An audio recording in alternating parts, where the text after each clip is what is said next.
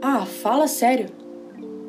É sobre isso que o devocional de hoje vai falar um pouquinho pra gente. O capítulo 3 é Fala Sério e o versículo tema tá em Êxodo 20, no versículo 12, que diz assim: Respeite o seu pai e a sua mãe para que você viva muito tempo na terra que estou lhe dando. Esse aí todo mundo já ouviu, né? Falando sério, não é fácil obedecer às autoridades quando se é um adolescente, verdade? Enquanto não se compreende exatamente o significado da palavra e a consequência da desobediência, haja uma resistência. Obedecer significa de uma forma bem simples se conformar a uma autoridade, ou seja, se render a ela.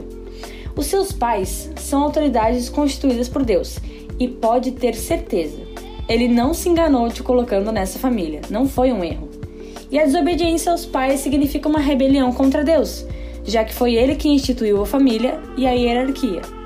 A sua função na família é receber as instruções e obedecer, mesmo que aos teus olhos não seja algo agradável, como realizar tarefas domésticas ou organização dos teus pertences.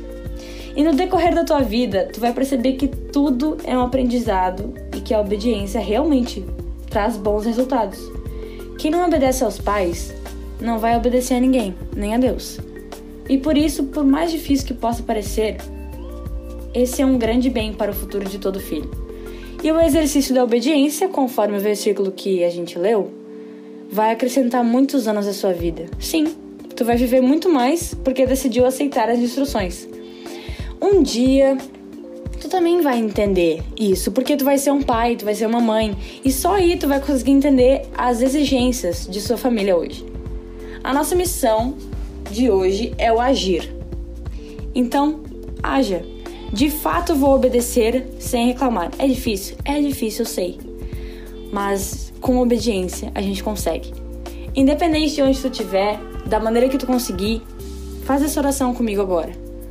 Querido Deus, muitas vezes eu não entendo por que preciso fazer algumas coisas e é difícil obedecer. Me ajuda a me render às autoridades. Em nome de Jesus, amém.